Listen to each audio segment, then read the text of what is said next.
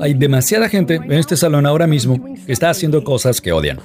Por favor, dejen de hacer eso. No hay ninguna razón en esta época para que alguien haga cosas que odia, nada. Cero, prométeme que lo vas a dejar de hacer, porque puedes perder igual cantidad de dinero siendo feliz. Explícame, si vamos a trabajar esta enorme cantidad de tiempo, ¿cómo vas a trabajar en una situación donde no te estimula? ¿Cómo? Y mientras tanto, 95% de la gente en este salón está en esa situación. Alguien vino antes y me dijo, hey, mira, dejé mi trabajo y todo el mundo, sí. Yo dije, "Mm, bueno, pero hay cosas que pagar, tienes facturas. Está bien, pero yo no estoy aquí arriba proponiendo que 95% de ustedes renuncien al trabajo mañana. Lo que sí propongo es que est- estás haciendo muchas tonterías. A lo mejor no necesitas jugar cuatro horas de videojuegos cuando odias tu trabajo. Si eres infeliz, y esto es 90% de la conversación, si me dices, yo no soy feliz, no puedo encontrar mi pasión, no me gusta mi trabajo, no me gusta mi empleo, soy infeliz.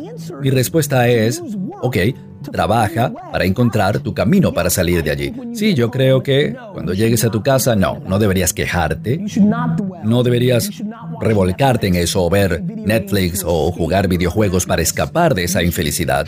Deberías tratar de comenzar un negocio en Internet durante la noche porque es práctico, porque tu abuela no tenía esto, y usarlo durante un periodo de cuatro años para poder luego ir a hacer eso y a renunciar a tu trabajo, que odias. Tienes que inclinarte hacia tus intereses y eso lleva a la felicidad. Eres demasiado joven para renunciar a la felicidad. La gente que tiene 75 años, bueno, puedo decir, ok, pueden renunciar a la felicidad. Y lo que quiero decir no es renunciar a ella, sino felicidad profesional, ¿ok? Yo diría, ok, tienes 75, al demonio, ok, sí. Puedes ahorrar tu dinero y lo que sea.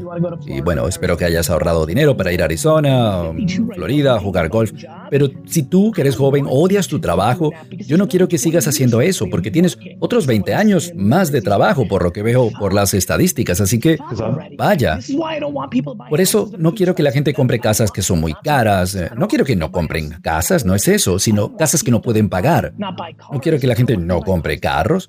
Quiero que no compre carros que no pueden pagar. Joyas, cosas que no pueden pagar. Yo compro cientos de dólares de tarjetas deportivas, pero lo puedo pagar. Sería estúpido si no pudiera. Yo quiero que la gente beba café de 6 dólares si lo puede pagar, no cuando no pueden.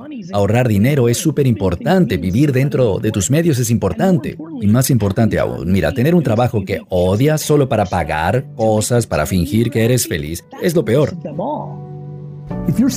Si estás aquí ahora y realmente sientes pasión por algo que no tiene que ver con estas cuatro paredes donde estamos, tienes que ir hacia allí, porque eso es lo que está haciendo Internet.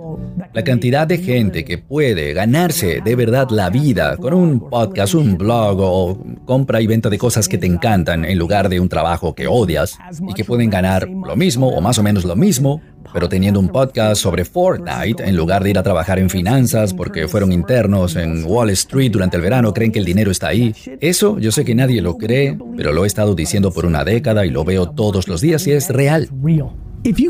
Si puedes reunir 20 mil dólares eh, trabajando como una bestia durante un año y luego puedes tomar los 20 mil dólares para desarrollar una marca de mantequilla de cacahuete temprano desde el principio, invertir en TikTok, Instagram. Sí, durante 10 años, pero en 10 años, si tienes 32, ¿te imaginas poder renunciar tu trabajo a los 42? Ese trabajo que odias y te estás muriendo por dentro y tener un negocio alrededor de esa cosa individual. Todo el mundo tiene que escuchar esto. Yo tuve razón en 2008 cuando lo dije, es real.